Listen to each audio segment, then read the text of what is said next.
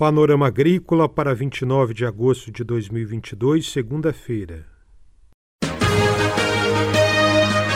Panorama Agrícola. Programa produzido pela Empresa de Pesquisa Agropecuária e Extensão Rural de Santa Catarina.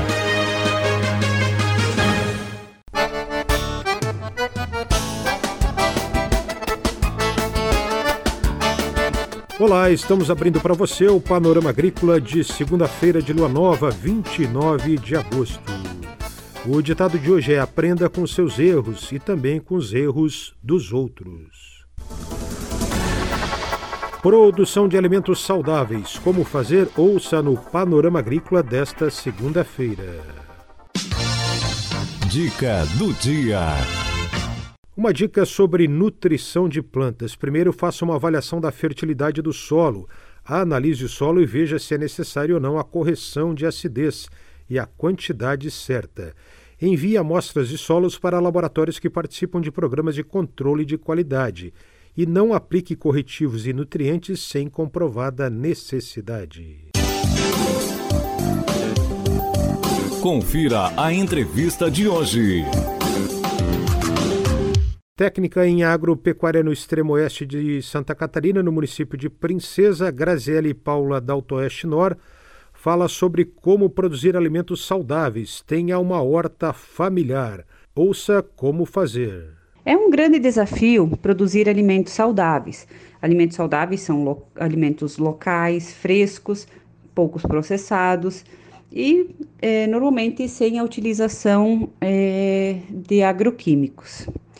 Então, é importante, principalmente de uma horta familiar, que ela tenha um tamanho mínimo de 6 a 8 metros quadrados por pessoa da família, contando toda a questão de bulbos, mandioca, batata, hortaliças, legumes, né?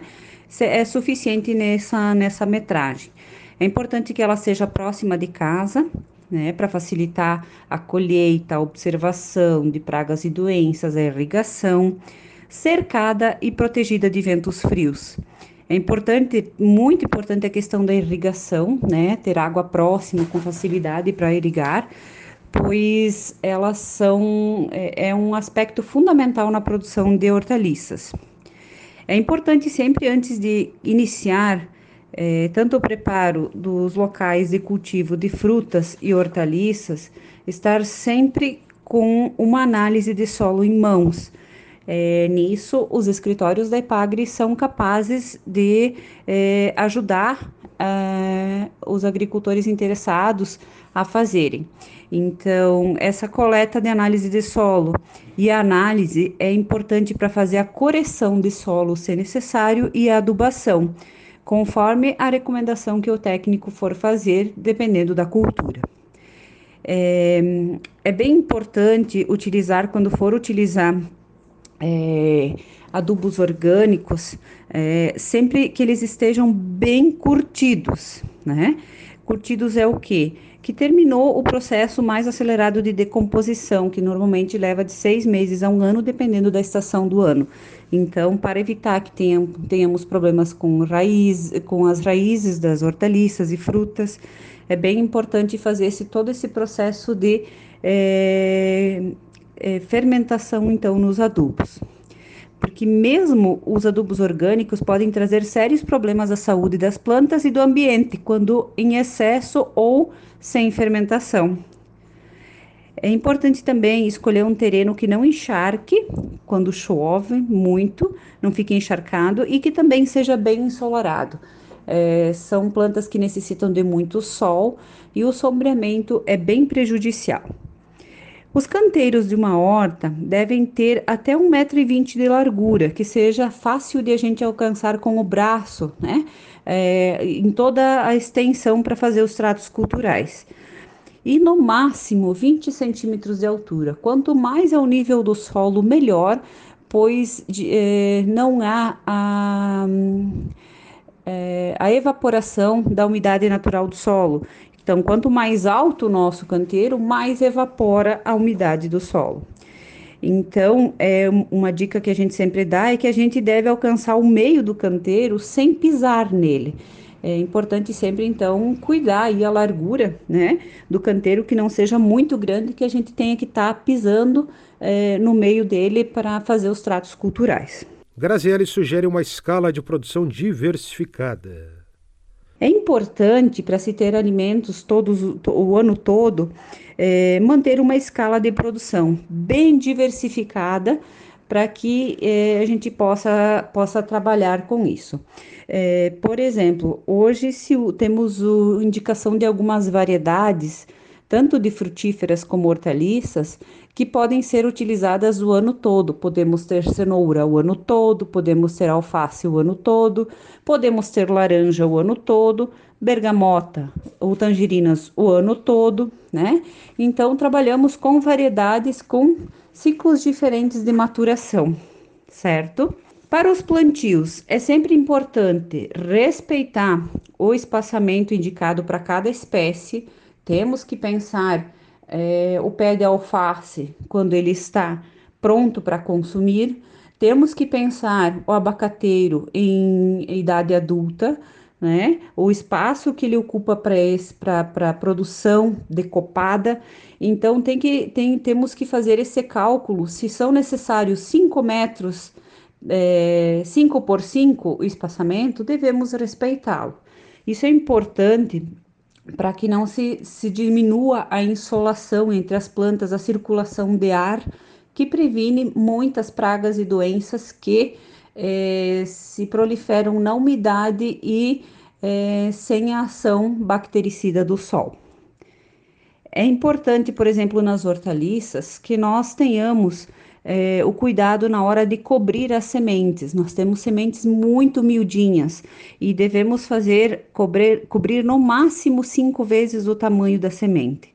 Então, tem algumas, por exemplo, como a salsa, algumas bem miudinhas, que só um incorporar, uma, uma, uma batidinha de mão já é suficiente para que elas tenham a terra suficiente para, o solo suficiente para germinar. Graziele fala também sobre irrigação e sementes. E é, a irrigação é muito importante nas sementeiras, né? É, irrigar sempre que o solo estiver seco, preferencialmente no período da manhã.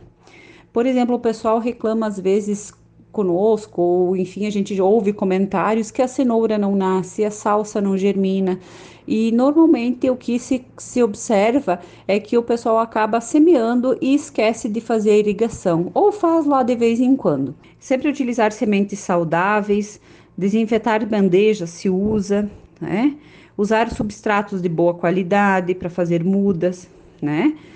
E o transplante, é, quando as mudas têm de 10 centímetros ou 3 a 4 folhas definitivas, e a gente reforça que na hora tanto de semear quanto de transplantar, é importante cuidar o espaçamento entre plantas.